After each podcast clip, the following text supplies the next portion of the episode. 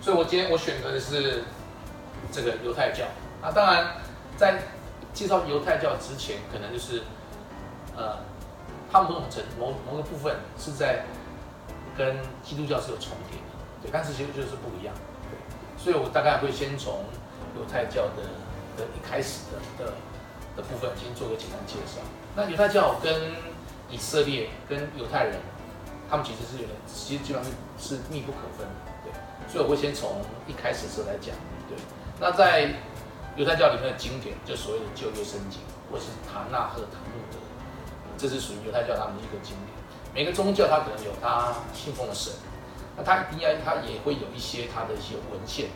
来作为它准则。当历史够悠久的时候，其实它会有一个一个准则。比如说我们佛教会有佛经啊，对不对？伊斯兰教会有可兰经，对不对？那基督教会它会有它的新旧约圣经跟新约圣经。就每个宗教它其实到后来会有一些，除了是一些历史的传承之外，它会有一些文字的东西去记录。那这个圣经某种程度它不只是只是一个经文而已。根据后来我们的一些研究，它很多历史跟考古的东西。当考古学发现出来的东西去验证它圣经里面所讲的东西的时候，发现它其实有些是很真实的的部分。所以圣经它某种程度是一个 是一个，因为也是因为这种宗教关系流传下来，所以你才能够借此去回推说，跟我们在我们的考古上面去发现去印证说。原来在那个那么多年前，几千年前，一年一千年、两千年前，它有真真正存在的一些东西。它透过这些文字历史的记录，你可以去稍微去回溯到那个时候的一个状况。所以它不全然说只是，也许它也有神话的部分，但它也有真人真事的部分。那这个东西其实就是一件也是一件很有趣的事情。那我们回到我们今天讲，那所以我们先从在在犹太教，因为犹太教也是一个一神教。他们信奉就是上帝，那在这个部分其实是一模一样。所以说，上帝他用了七天创造的世界，前五天他可能用花草树木啊，把这个世界创造好，好，然后 第六天他就是讲说，那他就用了亚当，亚当亚当夏娃，啊，第七天他觉得他做完很累，他就休息，所以第七天所谓安息日就休息的那一天，就是啊，就大家休息。对。那所以一样，在前面的部分其实是一样，所以都创造亚当跟夏娃，对，然后亚当夏娃，然后他先捏用土捏了个亚当夏亚当男生，然后再把那个亚当的肋骨做成了一个做的一个夏娃，然后然后刚告诉他们说，你们就是要在伊甸园里面。啊，然后可是树上有个一个果实不能去吃，后来这个亚当夏娃被那个蛇引诱之后就偷吃了那个禁果，偷禁果之后就产生了羞耻心，所以他们用了无花叶哦。用无花果的叶子把他的那个生殖部分挡住，觉得不好意思。后来上帝发现说，你们这样实在是是怎么可以违反我的的的的指示？所以觉得你们就是有罪。所以人生来有罪是因为亚当，因为他他们把他们赶出伊甸园，他们就是有罪。对，然后有罪之后，所以就是男生终其一生就要很辛苦的劳动劳作，女生终其生就要就要忍受这个生育之苦。哦，所以他的在。这个故事里面来，它的它的衍生出来意思是这样，就说你是原本是在伊甸园里面很快乐的生活在一起，可是因为你忍不住那个诱惑，犯了禁忌，那犯禁你就要付出代价，所以你有罪，带这个在这种情况，那所以在那个时候人就越来越多，可是都有罪，有罪之后他们就越来越堕落，所以上帝就觉得说你们在太堕落，所以我就要惩罚你们，所以他就要给他大洪水。啊，他就挑了一个，但是在发现这些人当中有一个诺亚是非常非常有德性的。所以告他就提前告诉诺亚说：“我要降灾给你们。”所以诺亚准备建造到大船，把一些动物啊什么都装到船上去，就是一个圣经的故事。对，好，所以这个大致这个部分其实不管是犹太教跟基督教，它在这个部分其实都是一样，等于都是不管从之前故事延续下来，都是共同的部分。好，所以这是没有争议的。那到后来到一个亚伯拉罕，那到后来到亚伯拉罕也是一个所谓的先知。那这亚伯拉罕就是。有一天，他就是他出生在这个一开始的这个犹太教，他们的诞生都是在这个，你看又叫这个 UR 这个地方，UR 这个地方这有两条河，对不对？这就是两个流域。我们其实我们世界的这三大文明，不管是古埃及文明啊，然后两个流域的文明，还跟我们中国的这些文明，还印度我们四大文明，对不对？那这个两河流域其实最早的是是幼发拉底河跟底格里斯河这个地方，所以这个区域就是我所谓的。在了解这个宗教之前，其实对这个地理量相相对的认识，它的它的东西南北的相对的关系。因为其实所有文明的诞生产生，从这边往外扩散，它都有一些原因跟理由。所以那个亚伯拉罕就从这个伊娃的地这个地方，在这两个流域这边出生。然后呢，有天上帝就试他说：“哎，你要去一个地方啊。”他就南到北，睡到这个迦南圣地。对，他就按照我的方式去做，我就会赐给你一个一个美好的一个土地，之后你可以在里面可以生活的地方。所以上帝就跟亚伯拉罕签约，就说你相信我，你的后代子子孙孙都可以在这个地方生活。那这个迦南圣地就是现在所谓的以色列，就是这个地方，耶路撒冷这这个区域，巴勒斯坦耶路撒冷这个区，也就是这边从古至今到现在一直流传下来。对但是对于犹太教的人来讲，他认为他们是有跟上帝签约的，是上帝跟他签约，这块地是要给我的，所以他的坚持是一直认为说这个东西是上帝应许我的一个地方。所以不管现在的所有冲突，之所以一直没办法达成共识的时候，因为我是被上帝所选的一个子民，跟你们是不一样。哦，那那你说这个对跟错，有人会一直在伊斯兰教立场觉得说，那么多年前的事情早就已经过期了，那个是不准的，你都是自己讲，怎么会准确？所以所有东西就是在这个地方，它是没办法形成共识。那在这个迦南圣地这个地方，这么多年下几千年下来，它的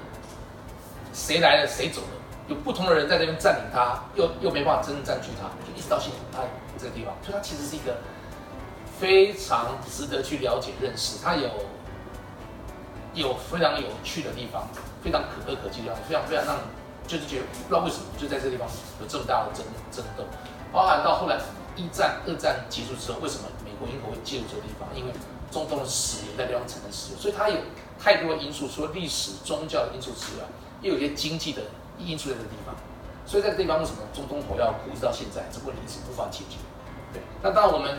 今天所要讨论的，可能先从犹太教这个角度来看，犹太教是怎么样形成？那他们是怎么样？犹太人的一些的一些过去的遭受到一些状况，那可以借由这个角度来了解。到一个部分，好，然后，好，啊，所以这个亚伯拉罕他有十二个，他他有亚伯拉罕的孙子叫雅各，然后到他他尊他雅各，那有天他就就是说，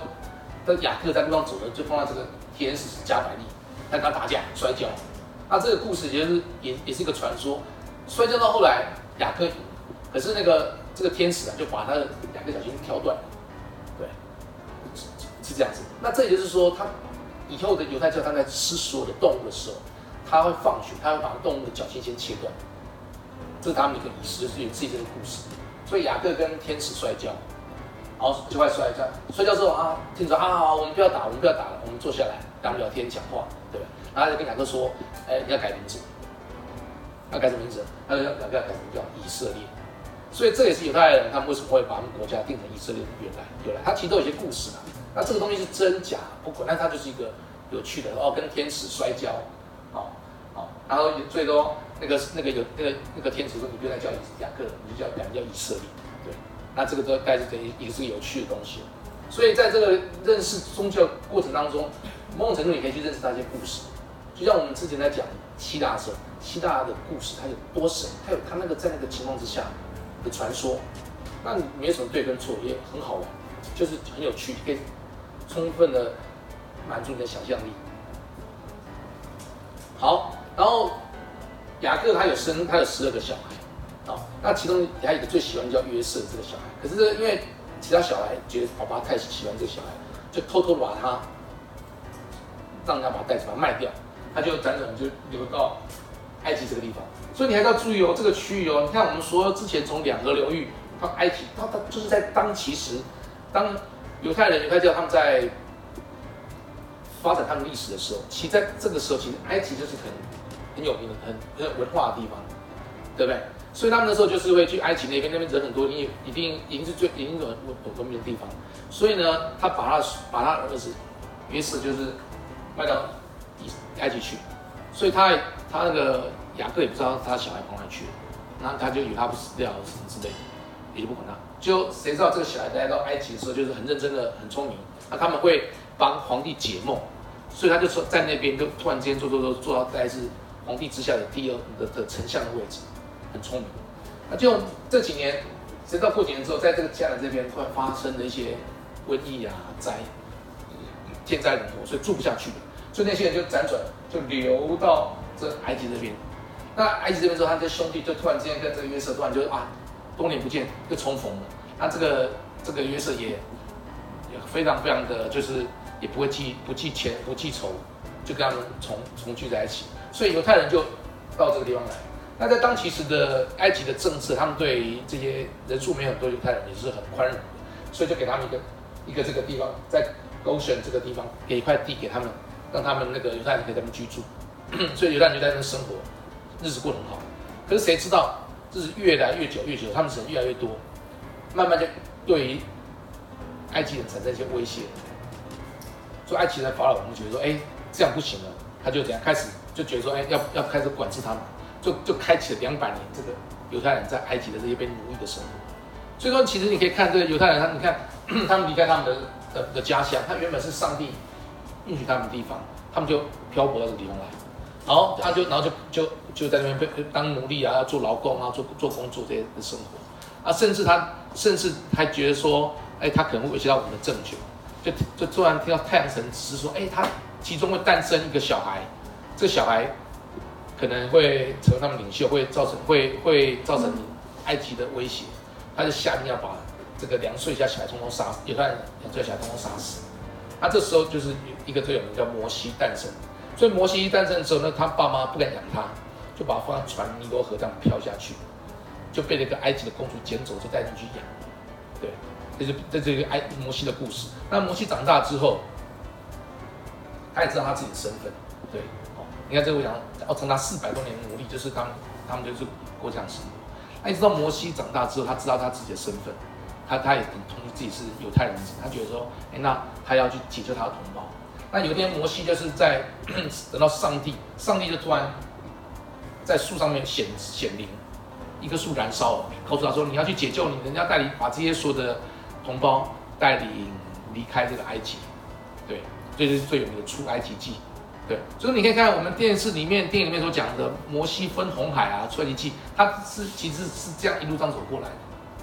他他要带，那当然他就是，所以摩西在那个时候他有很多故事啊，跟埃及法老王就说，他就很多降灾，什么蝗蝗虫啊什么灾，让埃及就是，等于说他有神力就对了。所以埃及法老王最后就只好说，好吧，那我允许你把你的人都带走。对，那时候他曾经有故事说，你如果再不听我的话，你，他就说我要给你灾难。你埃及的所有的，不管牲畜或是人，你生下来的第一个、第一个、第一个、第一个后代，不管是动物或者是人，都会死掉。那法老王非常非常爱他自己的儿子，他怕他的儿子死掉，他就知道知道被迫相信他，所以让摩西把他的人带离来埃及。但带走之后，法老王又有点不甘心，又派人追杀他，所以就会所谓有摩西过红海，然后红海不是。波斯在追他，那那埃及人在追他。后来他过去之后，他就合还要合起来。你看，这这是很有名的故事。所以你看，你当你了解这个故事，慢慢就可以把这些所有的历史跟这故事情节在一起来。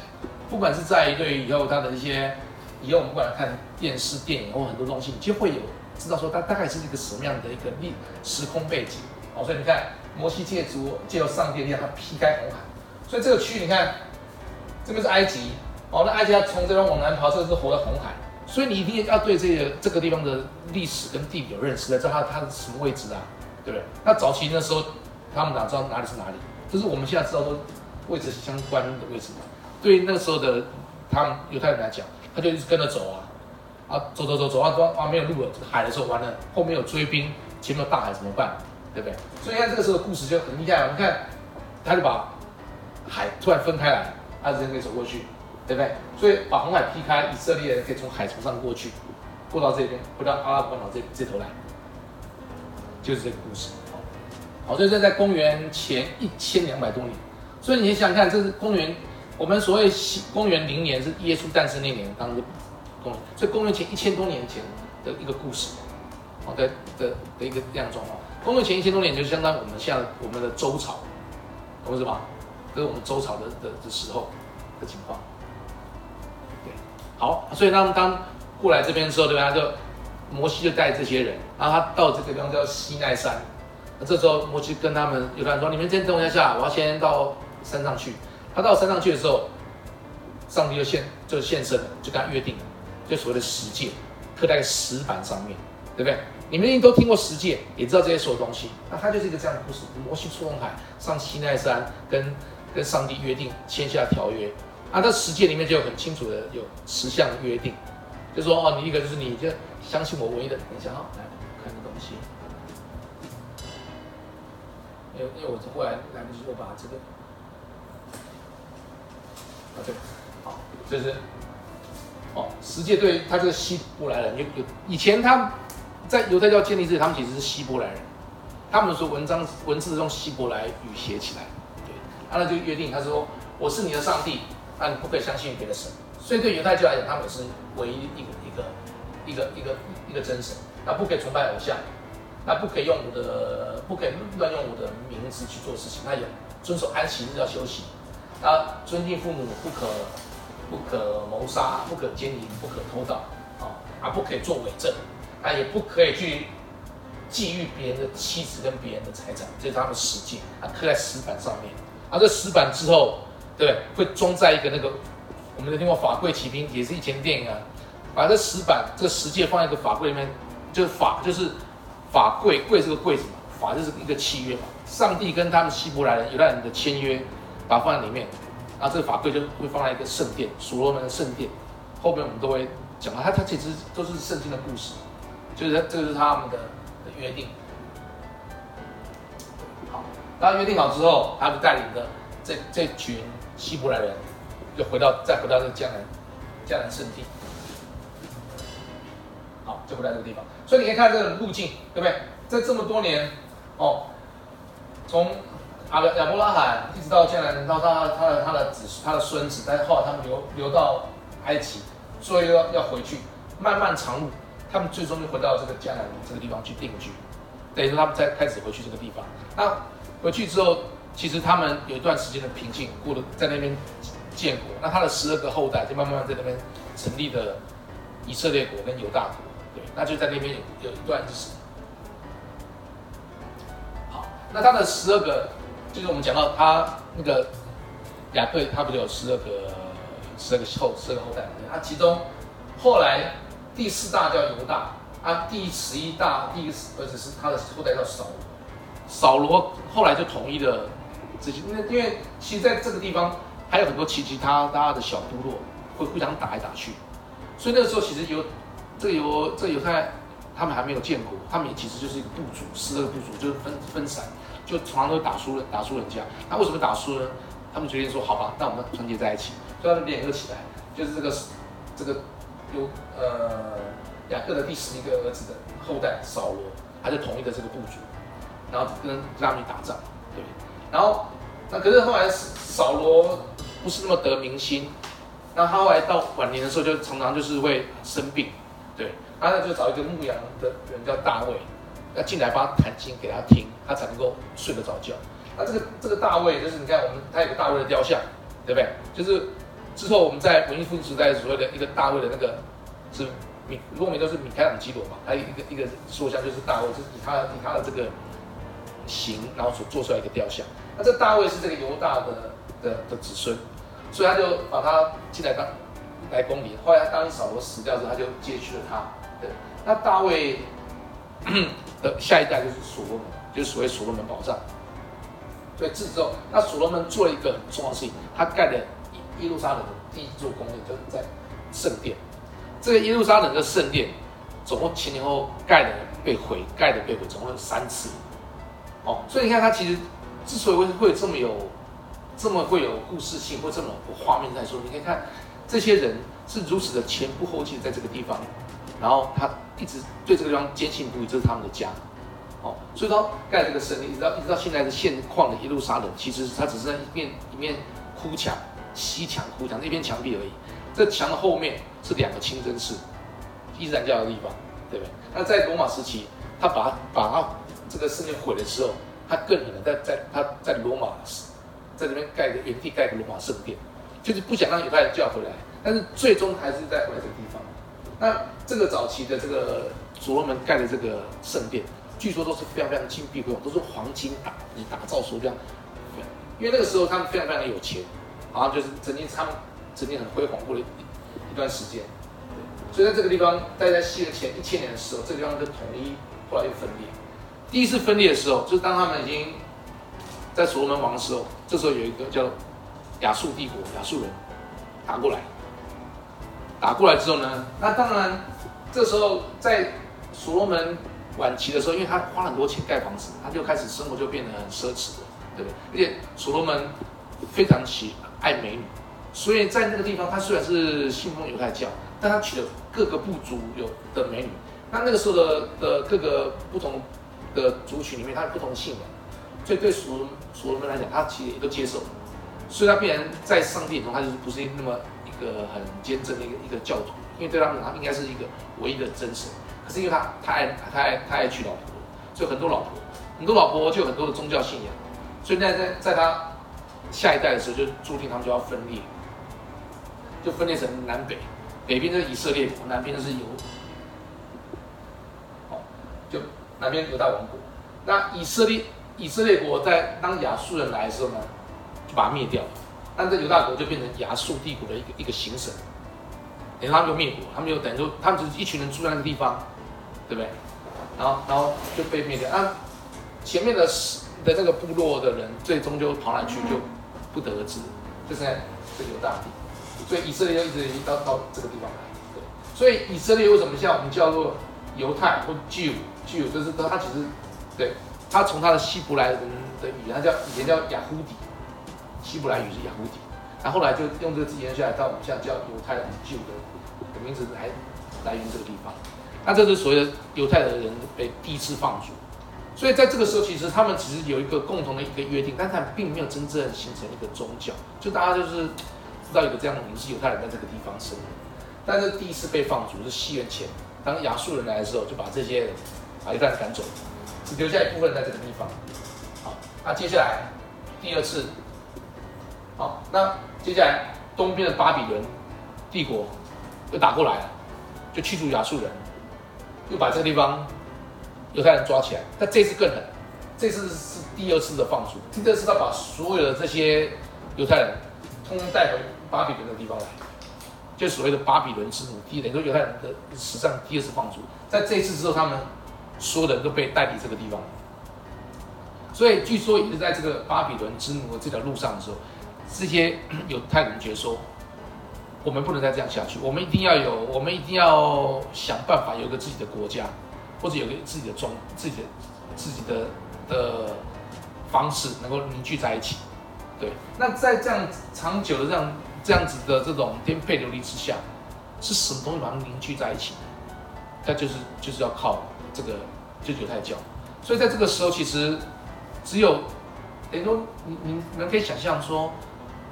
对犹太人来讲，他们跑到全世界各地，基本上应该很容易被人所同化，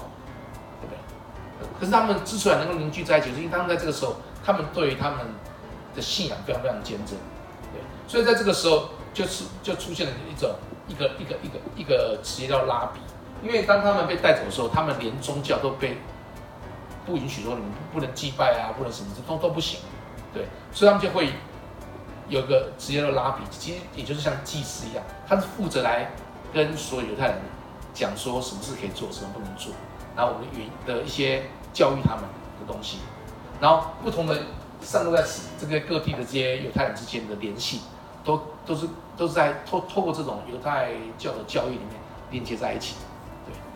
所以当他们被抓巴比伦来，就做很多年奴隶之后，后来。东方的那个波斯大军打过来的时候，就把巴比伦灭了。你看他东打过来哦，巴比伦灭了之后，他就他这个波斯人是信奉伊斯兰教的，他就允许说啊，犹太，那你回去吧，你们想要走就走，你们想要留留下来，就有一部分人就留在巴比伦继续过生活。那有一些很坚信仰很坚定的人，呃，他们觉得他们一定要回到他们的圣地，他们就一样又回到这个这样的阵地来，就又回到这个地方去，对，所以。也许你觉得他回去之后应该好日子可以过了吧？但事实上不是，他回去那边又在那边争斗很多城，然后建立他们的小小王朝，后来又被灭掉。最后呢，这时候迎过来是第一个，从西方迎过来的是希腊帝国的马其顿王国，对，因为当初波斯打败巴比伦之后，也打到那边去了，也打到希腊去了，所以现在希腊的亚历山大帝他他他变厉害了，他打回来，打回来就顺便把这地方又灭掉，这边又又把又把它毁掉，所以就是这个这个地方就不是被右边打，就被左边打，打来打去打去，然后希腊人灭他之后，又这边混乱半天。就是罗马人又打过来，对，那这时候就所以说，当罗马人打过来之后，就是开启他们第三次的流亡，这是真正的开启他们从此之后两千年的流亡。那这个的流，这个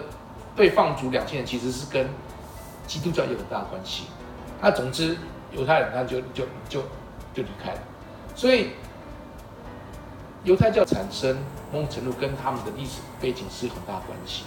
而这个宗教。可能就像我们刚刚前面所提到，不管讲，呃，锡克教好像是啊一个人，他有个一个信仰，他有一个教义，跟你讲很多事情。但是这个犹太教某种程度，它除了是宗教之外，它某种程度是一个凝聚所有犹太人的一个一种力量。他们在这这么多年之后，到全世界各地，不管是二战，德国屠杀犹太人，一直到后来，只有他们最终到一九四八年回到这边建立以色列。其实真正维系的这样的一个力量是来是是是一个这个犹太教的本身这个宗教的一个力量。那当然跟这个犹太教最后它被翻译成希腊文，被翻译成拉丁文，被在最被翻被广泛的做使用的时候，其实就很大的关系。所以他们到一九四八年前仆后继的最后回到这个地方，一直到现在成立成立以色列的这个国家，其实犹太教本身对他们来讲。是有很大很大的一个凝聚的力量，所以它不只是说只是一个宗教而已，它其实是一个，哦，你可以看，犹太教以色列化建国的时候，你看从他亚伯拉罕到以色列，到他十二儿子到犹大部落，到所罗门王大卫，到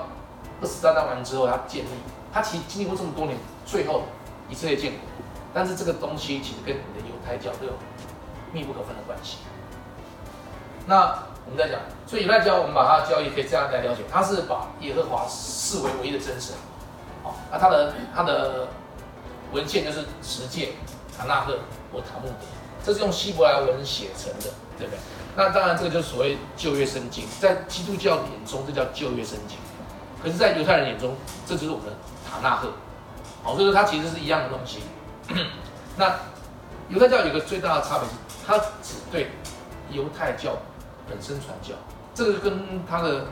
故事有关系嘛？因为他们认为上帝是跟他们犹太人约定而已。对，上帝是跟我犹太人约定，这个地方是上帝给我的，所以你反正不是给你们其他人嘛，对不对？所以他的教义就是在在这个地方，对。所以他们饮食限制就是对于这些偶蹄类跟可以反刍的东西才可以吃，马、牛、鹿是可以吃的，不能吃猪，猪是猪不能反刍，而且猪是不干净的，懂是吗？那。说海鲜就只吃有鳞的鱼类，懂是吗？做海鲜的食物啊，只要那鱼是有鳞有鳞的，它是可以吃的。哦，那他们可以吃蝗虫这些东西。好，那当在这个过程当中，你看，当他们第二次流放被带去巴比伦当奴隶的时候，对，他们就心中一直期待说一个救世主到来，他们坚信说，终究有一天上帝会派一个救世主来把他们解救他们。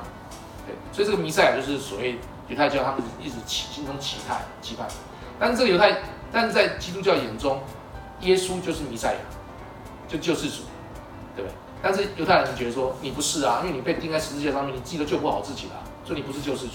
对。所以一直到此时此刻二十世纪的的犹太教的犹太人，他们还在心中期盼有一天会有弥赛亚的到来，哦，这就是犹太教，大家记得。所以我说我大概从犹太教的教义，他的一些。犹太人的建国做一个简单的介绍，那大家可能接下来可以对犹太教跟基督、基督教跟神教之间，以及跟整个欧洲的文化、中世纪欧洲的发展做连接，其实非常有意思。OK，